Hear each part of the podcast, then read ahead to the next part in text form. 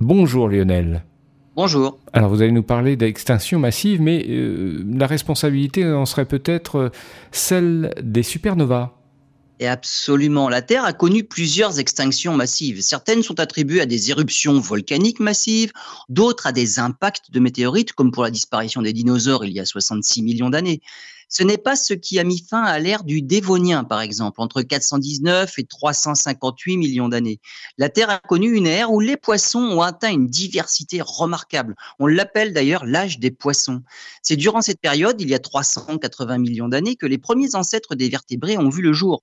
La fin du Dévonien semble s'être produite en trois épisodes sur une période de 20 millions d'années. Elle serait peut-être due à la disparition de la couche d'ozone. Entre 380 et 360 millions d'années, 75% des espèces disparaissent. La limite entre le Dévonien et le Carbonifère, la période suivante, contient des fossiles de milliers de générations de spores végétales qui semblent avoir été littéralement grillés par les rayons ultraviolets du Soleil.